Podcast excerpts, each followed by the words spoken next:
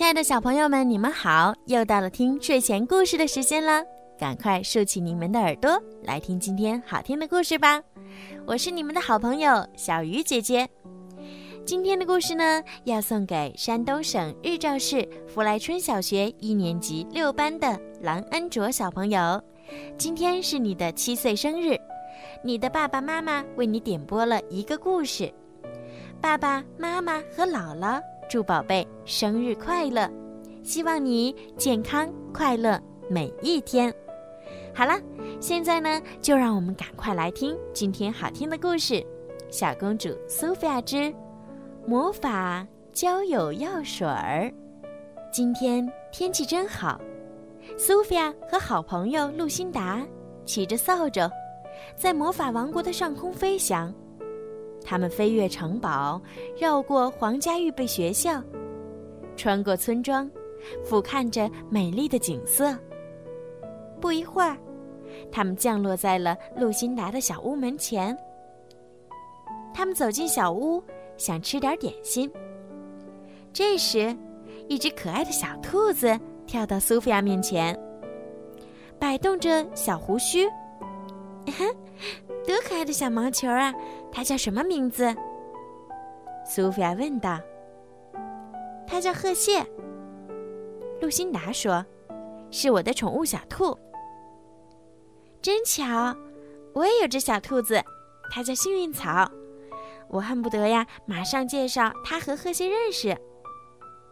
苏菲亚说：“嗯，说不定他们能成为好朋友，像我们俩一样。”露辛达说：“ 好主意。”苏菲亚笑着回答。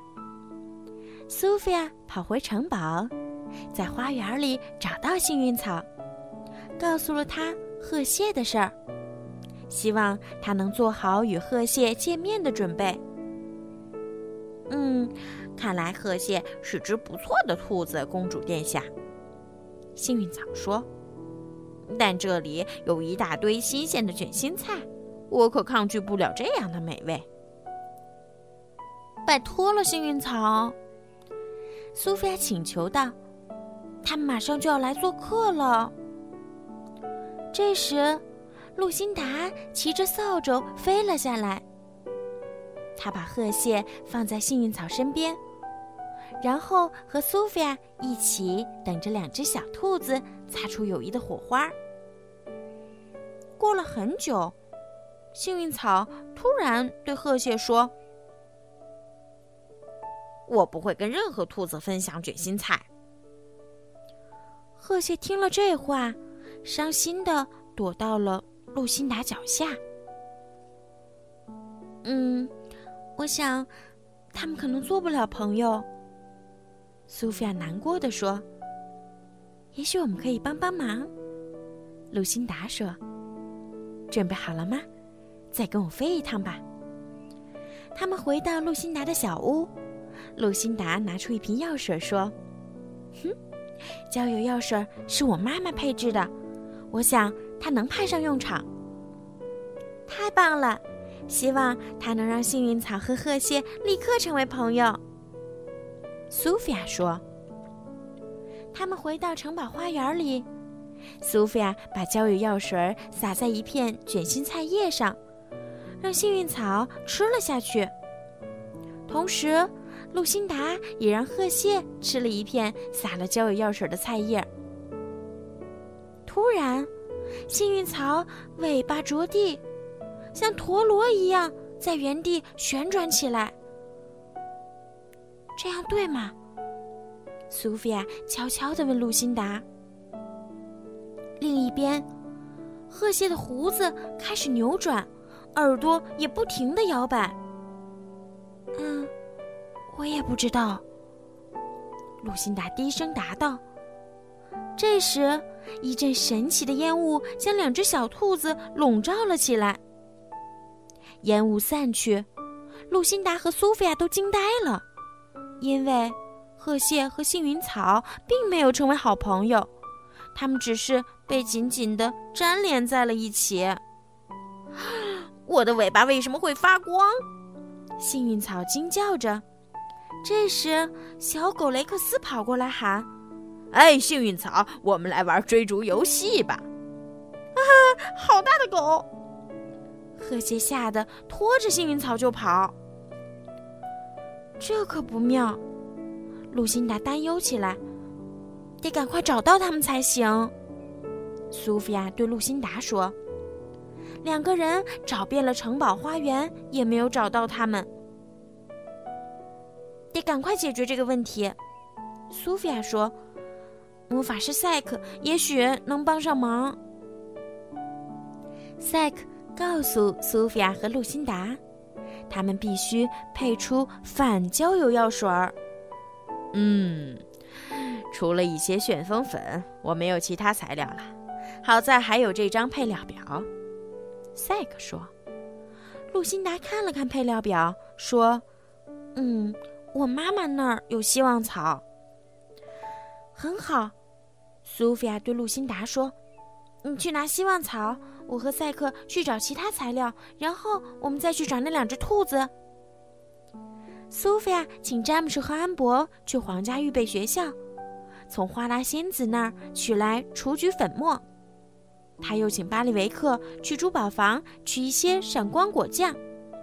巴利维克和看守珠宝的皇家狮鹫发生了争执，但他还是圆满完成了任务。终于。苏菲亚在城堡的厨房里找到了幸运草和褐蟹。我们要做一种反交友药水，好把你们两个分开。苏菲亚对两只兔子说：“可你们得先找到制作药水的最后一种材料。”什么材料？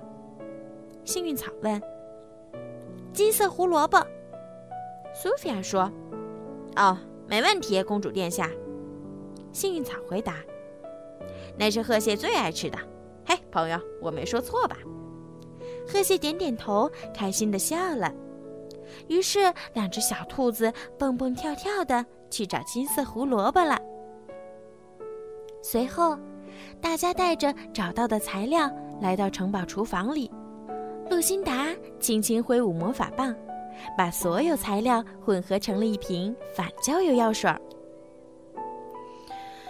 啊！该把这对亲密二兔组分开了。露辛达把金色胡萝卜在药水里蘸了蘸，让幸运草和鹤蟹吃了。突然，幸运草鼻子着地，像陀螺一样原地旋转起来；河蟹则摆动着耳朵，胡须也开始扭转。很快，一阵神奇的烟雾笼罩住了两只兔子。烟雾散去。两只兔子终于分开了。看着两只小兔子一蹦一跳的离开，露辛达说：“嗯，不管多么强大的魔法，都不能强迫别人成为朋友。